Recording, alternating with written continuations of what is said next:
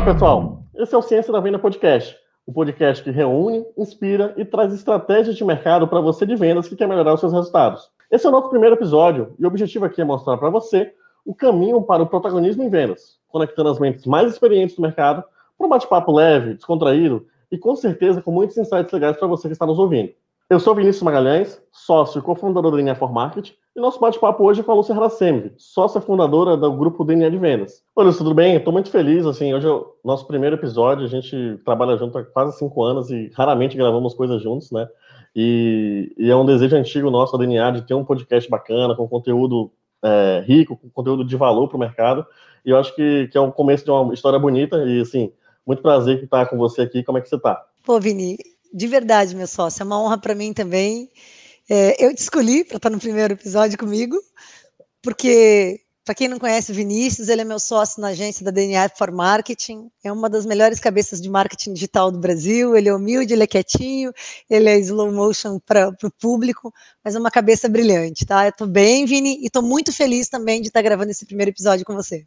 Pois é. Lúcia, a gente está sempre na correria, está sempre correndo atrás, viajando quando, é, quando, as coisas estavam mais normais. Então a gente está sempre querendo otimizar o nosso tempo ao máximo. Então aqui a gente não pode parar, tá? É, vou, vou, logo direto, direto ao assunto. Então, assim, para você, venda é uma ciência? Se, se, é uma ciência, por que é uma ciência? Vini, hoje está na moda, né? Com as empresas de software, SaaS, isso veio muita coisa do Vale do Silício e as pessoas estão batendo muito nisso. Mas a gente na DNA de vendas fala que venda é uma ciência desde 2007, quando a gente fundou a empresa. Venda é uma ciência. Não é uma ciência exata. Não é matemática, não é física, não é binária, não é 0 e 1. Um. Venda é uma ciência social aplicada. Quando a gente fala que é uma ciência social aplicada, é porque ela envolve aspectos que envolve aspectos humanos, aspectos sociais, psicologia, sociologia, envolve ciências que não são binárias, exatas, mas é uma ciência, sim. Acreditamos, defendemos essa ideia e damos prova com evidências objetivas de que vem de uma ciência. E assim, o que seria essa prova na prática? Assim? Porque, ah, é muito fácil falar que a gente faz ciência, a gente vê vendas como ciência, mas o que, o que é na prática? Quais são os, os indícios que venda de fato uma ciência? Para eu te falar dos indícios, eu vou voltar alguns passos, tá? O que, que é ciência? Ciência é conhecimento. Ciência é conhecimento acumulado e sistematizado na qual, se você seguir os mesmos procedimentos, os mesmos critérios, você vai chegar num resultado comum. É verdade para um medicamento, é verdade para uma fórmula química, é verdade para alguma coisa em qualquer outra ciência que você se desenvolva medicina com determinados componentes e determinados procedimentos cirúrgicos ou qualquer que seja. Venda é uma ciência porque se você fizer determinados aspectos na tua operação seja como empresa ou o executivo, a, a pessoa, né, a executiva de vendas, quem executa, se alguns elementos e alguns fundamentos forem colocados em práticas, eles geram resultados consistentes. Então, ciência é conhecimento sistematizado e estruturado que gera previsibilidade uma vez que você repita os procedimentos. Então, é, e dentro de um contexto de experimento científico, você sempre controla algumas variáveis, e você vê como é que elas variam em função de outras. E se quando você faz isso em operações comerciais, com profissionais de vendas, com variações de processo, com variações do pitch de vendas, na forma de apresentar o produto ou de negociar com o cliente, você comprova que você consegue resultados específicos. Quando você me pergunta assim, né? É, me dê uma evidência objetiva. Quando você pega operações comerciais de qualquer segmento, do varejão até a venda mais complexa, business to business que tem, de grandes empresas, de milhões o ticket, de ciclos longuíssimos, de A a Z, eu quero dizer para você. Os pontas, os melhores vendedores, as pessoas de alta performance, elas repetem a alta performance delas mês após mês, trimestre após trimestre, se elas estão em longo período na empresa, depois ano após ano. Eu conheço operações que a pessoa tira férias e mesmo no, no, trimestre que ela tira férias, ela continua ponta. Claro que quando você analisa isso, você tem que avaliar mercados, você, tá, você tem que eliminar qualquer variável explicativa que não os elementos que a pessoa tem para exercer aquela atividade, aquela função. Se tiver outra variável que explique, aí você não comprova isso com uma ciência. Mas quando você elimina variáveis explicativas que poderiam tirar esse, esse tom, né, você comprova que assim fazendo determinadas coisas, uma pessoa tem um resultado. Ninguém tem um resultado espetacular em venda por acaso ou por sorte. Um resultado consistente e repetido de alta performance, ele tem uma explicação. Ah, mas aí eu acho que é muito óbvio. Todo mundo sempre fala, ah, vender é uma arte, vender é um dom, a pessoa nasceu e por isso que ele vende todo mês, assim. Isso é verdade?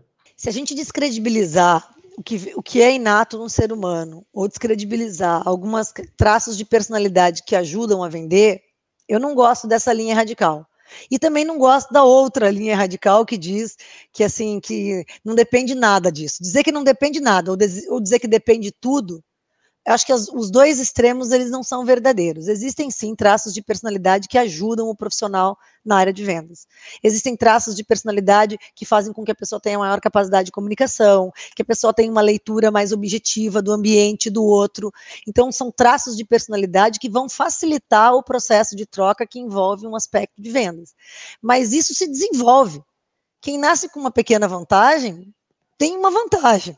Mas hum, às vezes a pessoa nasce com aquela vantagem e não desenvolve. Aquele não nasce com a vantagem e desenvolve. Eu conheço vendedores brilhantes, pontas, que são batem recordes históricos na sua empresa há décadas, ganham carros com características e traços inatos que nada tem a ver com vendas, mas desenvolveram outras competências e são excelentes vendedores.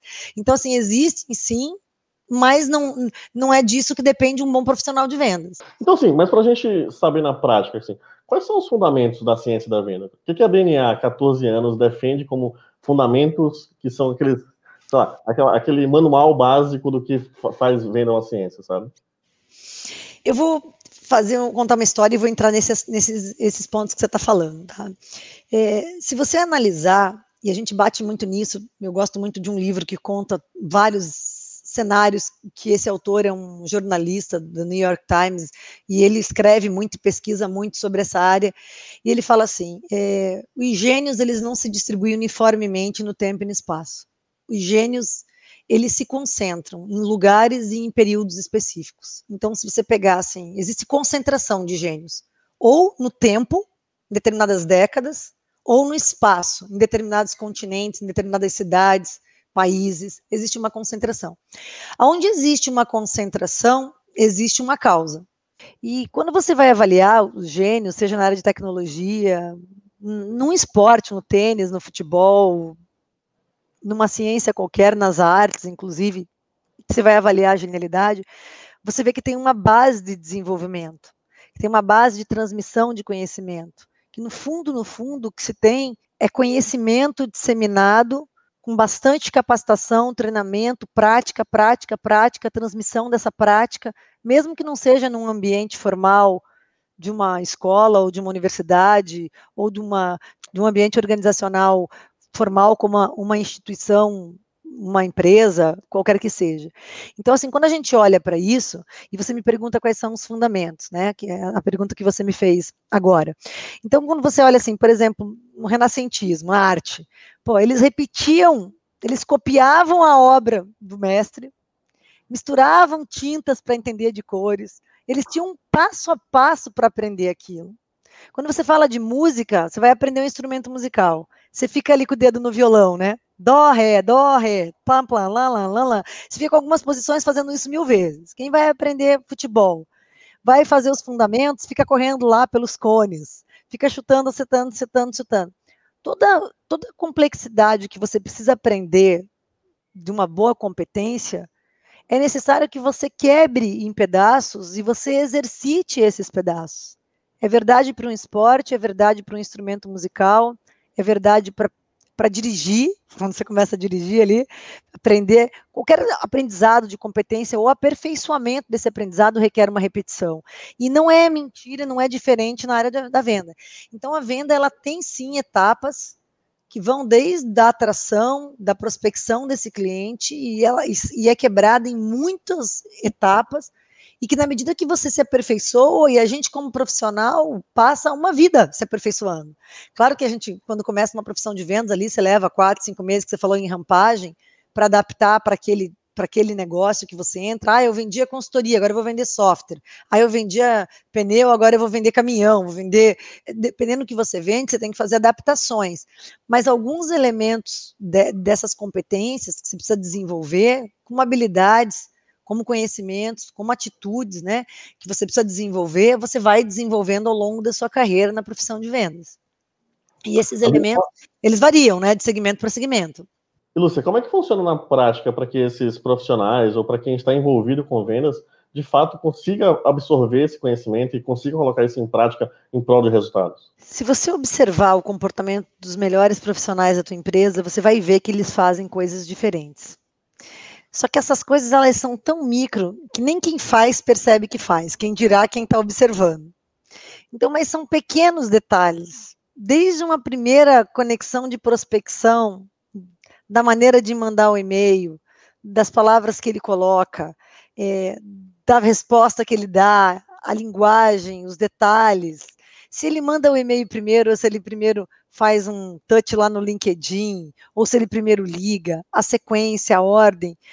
Quando a gente fala que é uma ciência, aquilo que você faz, como você faz, a ordem que você faz, altera o resultado. Então, assim, quem consegue resultados melhores, e às vezes muito melhores, ele faz uma sequência e com pitches, e com tom, e com energia, e com conhecimento, e com habilidades, que ele constrói um caminho que gera resultados diferentes. Então, assim, existe sim ciência, existe conhecimento, só que ele é tão prático e tão pouco estruturado dentro da empresa que você não consegue passar de forma muito rápida para os outros. Então, assim, é, as empresas elas têm que se empenhar e os profissionais em si, para si próprio, em que elementos da venda eu posso melhorar? Muitos profissionais, Vinícius, eles não têm nem a consciência. Porque aprendeu a fazer, começa a fazer, tá bom, tá fazendo seu trabalho. Você, o cara, você pega um jogador de futebol médio, um bom e um excelente, 99% do tempo eles fazem coisas muito semelhantes.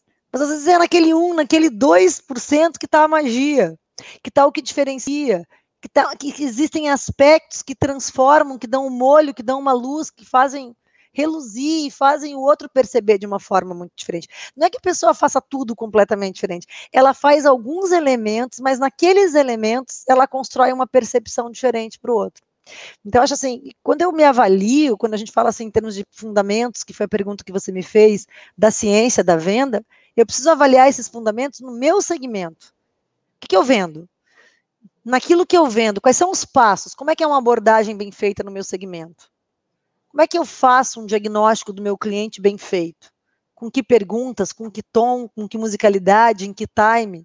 Adianta eu fazer um diagnóstico profundo com essa pessoa que eu entrei, é um gatekeeper, e eu preciso chegar num decision maker, né, um guardião de portões, é alguém que está protegendo o decisor com quem eu preciso falar. Adianta eu perguntar aqui, será que eu não queimo o cartucho, que eu não tenho que subir? Não, no meu negócio tem que começar por aqui mesmo, porque eu nem chego lá para vender. Então, assim, a ciência da venda, ela tem fundamentos genéricos, mas ela é, só é verdadeira para você e para a empresa que você trabalha na medida que você embarca isso na tua realidade. E aí que é o desafio, por isso que muita gente desacredita que vender uma ciência acha que é uma arte e, e, e sai do contexto de ciência, porque acha assim, ah, não tem regras gerais válidas, e não tem mesmo. Ela é uma ciência, mas ela é uma ciência dentro do teu negócio. Então você precisa avaliar dentro da tua organização, no teu segmento, dentro dos segmentos já começa a aproximar muito. E aí dentro de uma mesma empresa, isso fica muito visível, muito translúcido, muito fácil você comparar uma coisa com a outra e fazer experimentos e conseguir conhecimento estruturado para ganho de produtividade. Ficou claro? Ficou bem tranquilo, Ficou. entender? Eu, eu acho que isso até leva até uma outra questão, né? Assim, a com mais de 14 anos aí com consultoria, trabalhando em diferentes empresas, como é que você vê o estado da arte, da ciência da venda nas empresas no Brasil hoje? Como é que essas empresas estão absorvendo esse conteúdo ou em que pé elas estão? Assim, acho engraçado que a gente trabalha às vezes em projetos em conjunto, empresas multinacionais gigantescas que não possuem processos bem definidos, que às vezes, assim, a empresa ela fatura até bilhão e ela não consegue ter um simples funil de vendas, um simples processo, né? Então, queria que você falasse um pouquinho para a gente sobre, sobre esses esse cenário da, da ciência da venda no Brasil? Excelente pergunta, tá, Vinícius? Até porque eu não terminei de responder a outra, acabei me enrolando, não respondi, você já me dá até um gancho de voltar. Mas, assim, o estado da arte é muito variável. Você tem empresas de tecnologia é, no Brasil que, assim, estão muito avançadas em termos da ciência da venda. A, a, tecnologia, os jovens, eles implantaram em empresas assim, até porque eles não tinham experiência, eles não são old schools, eles não vieram da venda arte, eles não vieram da venda aprendizado, eles vieram, eles entraram no mercado de venda sem nunca ter vendido. Então, eles entraram em processos que, que muito do conhecimento vinha estruturado para eles em termos de playbooks, em termos de processos, com funis bem definidos, com etapas, com sacadas, com pitches. As empresas de tecnologia, por operarem com equipes de inside sales, conseguem fazer treinamentos diários, treinamentos semanais, escuta de calls, aperfeiçoamento no detalhe. Então, isso faz com que a ciência da venda se multiplique. Imagine você pensar em ciência num ambiente solto e você pensar em ciência num laboratório o quanto de experimento e o quanto você é mais eficiente quando você tem controle de todas as variáveis dentro de um laboratório. Assim como isso está para biologia ou para química, em vendas, quando você fala de field sales ou inside sales, você tem elementos muito, né, assim, muito objetivos para você poder comparar e analisar. Então, assim, você tem desde empresas que estão muito avançadas na ciência da venda, mas você tem um mar de empresas que estão assim, que a imensa maioria, eu diria, sei lá, 80, 90%, em termos muito básicos, que venda ainda é um improviso, que as disparidades entre os funis dos executivos revelam a imaturidade na compreensão de vendas como uma ciência, porque não é o que, que eu acho, o que, que fulano acha, o que, que Beltrano acha. A maturidade de vendas como ciência se prova na não disparidade entre resultados e funis de vendas entre os executivos uma, uma variação dentro de um desvio padrão que seja aceitável, alguma coisa que assim, poxa, existe variação, mas assim, é dentro de um aceitável, não um vender o triplo, o quádruplo, e isso ser consistentemente mês após mês, assim. Porque aí não tem padrão, aí não tem processo, aí não tem conhecimento estruturado. Aí é o que cada um faz ali na sorte, no improviso. Isso também gera uma crença que a gente considera até errônea, né? de que é melhor contratar simplesmente os top, os pontas de todos os, os, segmentos, que isso vai resolver o seu problema. Né? Como, é que, como é que você vê essa questão quando você chega numa mesa, o diretor fala, ah, eu quero contratar só os melhores vendedores do Brasil no meu segmento? Eu já falei muito disso até em palestra, né? A gente, quando vai apresentar projeto para empresas, o pessoal fala assim: ah, Lúcia, é muito legal esse projeto, muito legal o que vocês vão fazer, eu acredito, mas, puxa, mas será que precisa fazer tudo isso? Não é muito mais fácil contratar os Pelés? é, é muito mais fácil. Moleque, quantos Pelés existem no mundo? É verdade para o Pelé no futebol e é verdade para os executivos da tua empresa. Tem Pelés para contratar, só que eles são o mínimo. Você não vai crescer, você não vai fazer o crescimento que tua empresa precisa só contratando gente excelente. Primeiro, porque eles não estão disponíveis no mercado. Quando eles estão, eles têm valores mais caros. É, então, assim, você vai ter uma composição, mas eles são raros. Eu me lembro uma vez que eu era diretora de uma grande rede de varejo, com 250 lojas no Brasil. A gente contratou uma consultoria para desenhar o perfil ideal do vendedor para aquela rede. E nós desenhamos o, o perfeito. Quem entrava naquele perfil chamava-se PI 36. Quem entrava com PI 36 em três meses era meta, meta, meta, meta, meta, meta batida. Só tinha um problema. Eu fiquei meses de, em, de, em defasagem o RH com o comercial. Meses. Por quê? Porque a gente não conseguia preencher as vagas no Brasil. 250 lojas, eram 11 estados. E, aí, só PA, só PA 36, PI 36, PI 36. E quem é que achava o tal do PI 36? Então, assim, não adianta. Eu aprendi ali, eu era, tinha 20 e poucos anos quando eu comecei a dirigir essa operação, acho que uns 27, 28 anos. Eu aprendi ali. Não adianta eu desenhar o perfeito, porque o perfeito é quase inexistente. Eu, eu posso ter ele como referencial, eu posso buscar, mas eu preciso de alternativas que me façam trazer gente, fazer o meu resultado com composições diferentes. Então, assim, entender quais são aquelas competências que eu não posso abrir mão né, na contratação e em outras etapas e o que, que eu preciso desenvolver. Então, assim, essa história de Pelé não funciona em vendas. Vendas é uma área com turnover maior. Se você olhar as pesquisas do Great Place to Work, você vai ver assim, onde é que estão as áreas mais insatisfeitas das empresas? De A a Z, comercial. Onde é que está o maior turnover? Comercial.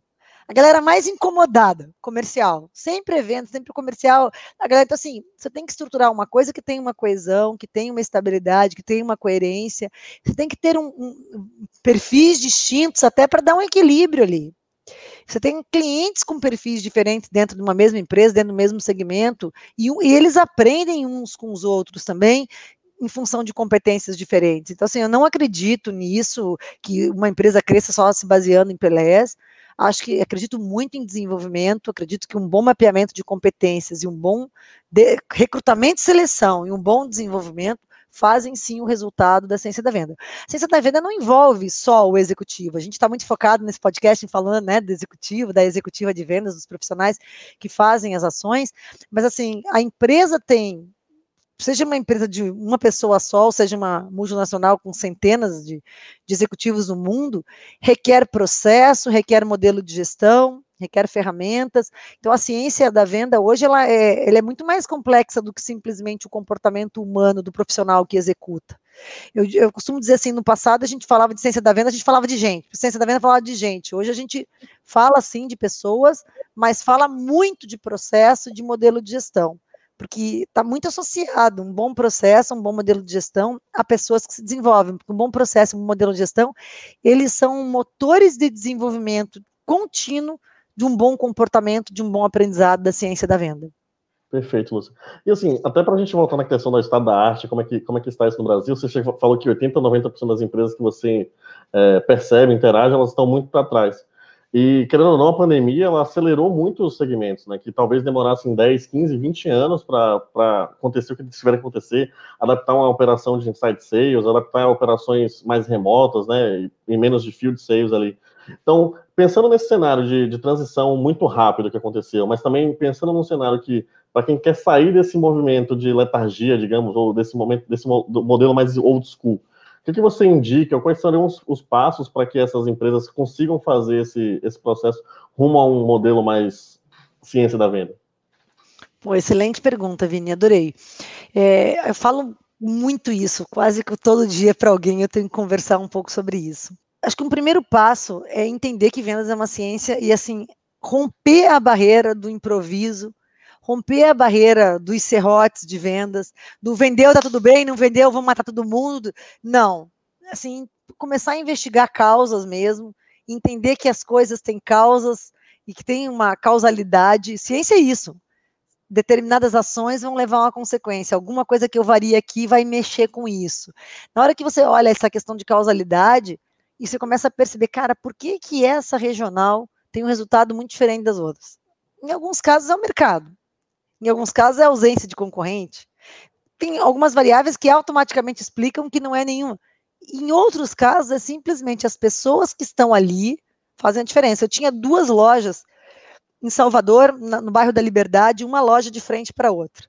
E na Rua da Palma do Recife, duas lojas, uma de frente para outra. As duas lojas na Palma, no Recife, que a gente chamava da faixa de Gaza, Deus me livre, ali em eletrodoméstico era a faixa de Gaza. E aqui na Liberdade, em Salvador, também uma na frente da outra. Estou falando de varejo, mas assim, eu vejo isso em operações de B2B complexo da mesma maneira. Uma loja estava crescendo 30% e outra caindo 30%. Não lembro se era 30, 28, alguma coisa nessa linha. Eu inverti os gerentes. Os dois, os mesmos gerentes. Eu só inverti os gerentes de loja. Em dois meses, o resultado tinha invertido. Aí, quando eu perguntei pra, na primeira vez, por que, que essa loja está crescendo 30 e a tua está caindo 30? Ah, porque a minha tem uma escada para subir. E a escada impede que as pessoas. Ah, porque o ponto de ônibus está do outro lado da rua e lá tem mais fluxo. As pessoas são muito criativas em explicar, e às vezes é, tá? Às vezes o motivo pode ser a escada, às vezes o motivo pode ser o fluxo da calçada. Nenhuma hipótese tem que ser descartada antes de ser testada. Eu acho que esse é o pensamento científico. Quando você vai investigar alguma coisa cientificamente, você tem que levantar as causas e, em princípio, não descartar nenhuma. E você tem que ir invalidando por meio de experimento cada uma delas até que você prove que aquela hipótese é verdadeira. Então tá, eu não tinha como eliminar a escada, não tinha como. O platô da rua não me permitia quebrar a escada. Se tivesse o dono da loja, não teria nem construído ela com a escada. Eu não tinha como eliminar, é, eu não tinha como mudar o ponto de ônibus para o outro lado da rua. Tá, então assim, se isso for verdade, eu vou mexer nas outras variáveis e não vai mexer no número. E qual era a variável que estava sob o meu controle? E que eu acreditava que fazia diferença? O líder da loja, o líder do time, a forma dele conduzir, a forma de ele montar a frente da loja, cartasear. Varejo tem outra pegada, B2B tem uma, varejo tem outra. Mas as, eu acreditava que as pessoas tinham um impacto muito grande naquele resultado. Foi o que eu fiz? Troquei só o líder. Não permiti que ele levasse os vendedores. Não permiti, porque você, ah, foi o líder, foi a equipe, mudou tudo. Não, eu não permiti, porque eu não queria que caísse o resultado da outra loja.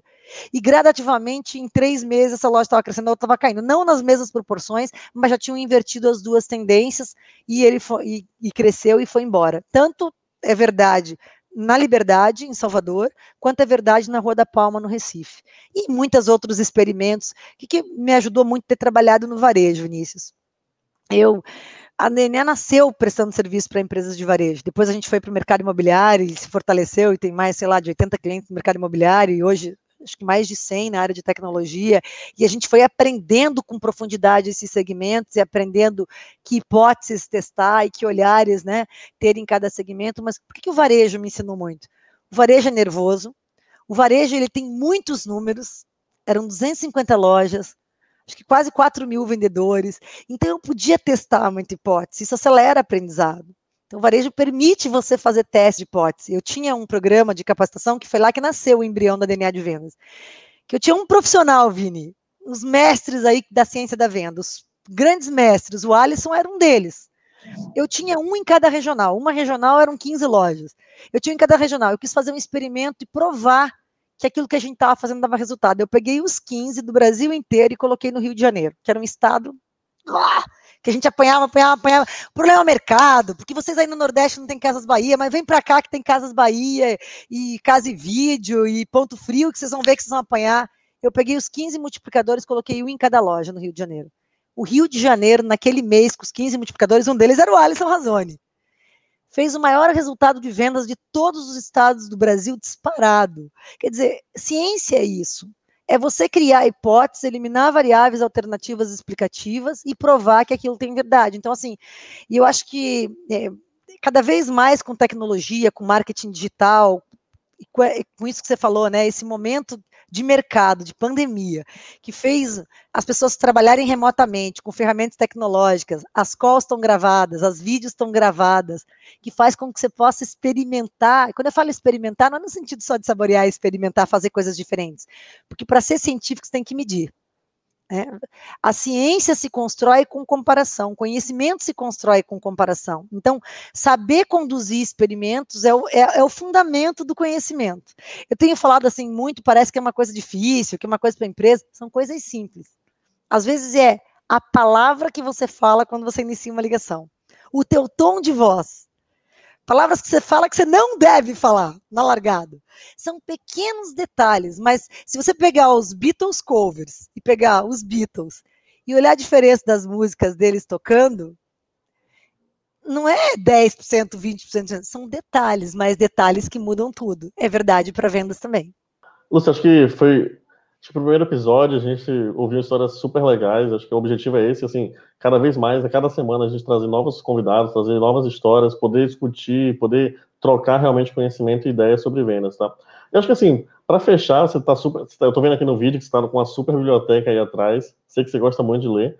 É, seria super legal ouvir algumas recomendações suas, enfim. O que você, o que você tem aí pra gente de livros ou podcasts, ou até mesmo filmes, vídeos, enfim, que você tiver, fica à disposição para indicar aqui para gente. Vini, assim, eu leio muito, eu acredito em conhecimento e assim a ciência da venda e eu vou indicar hoje livros voltados para isso. O conhecimento estruturado em vendas ele requer conhecimento de gente. Bons vendedores entendem de gente, porque no fundo você vai influenciar alguém, você vai construir uma realidade para alguém.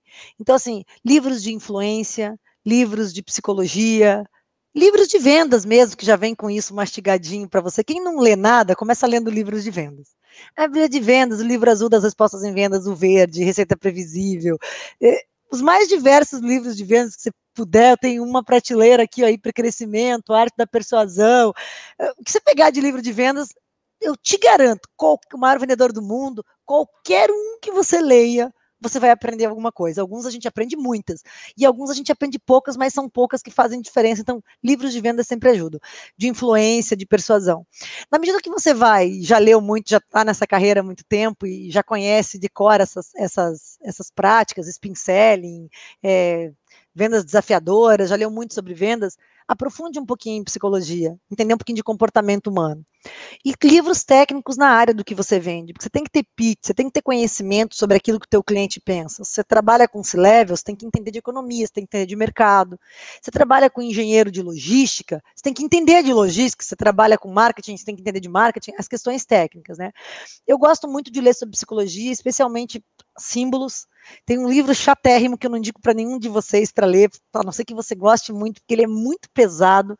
Mas, por exemplo, A Economia das Trocas Simbólicas. As pessoas compram e tem muito de símbolo em troca, né? É um livro pesado, mas assim, isso aqui é a base do que vem a ciência da venda. Mas assim, se não quer chegar lá, tem que entender comportamento do consumidor. Psicologia, isso aqui é um que velho, coitadinho, ele é bem velho, é um livro velho meu, muito riscado, porque isso aqui é a base da venda. Então, assim, você começa tomando sopinha, livrinhos de vendas. Na medida que você já consegue comer um arroz com feijão, vamos estudar um pouquinho de psicologia, elementos, comportamento, persuasão, arte da influência, comunicação, como tem gente que erra na ciência da venda, um dos fundamentos da ciência da venda é uma boa capacidade de comunicação. Então, assim, não se aprende do nada. Para comunicação tem um livro excelente, esse aqui, ó.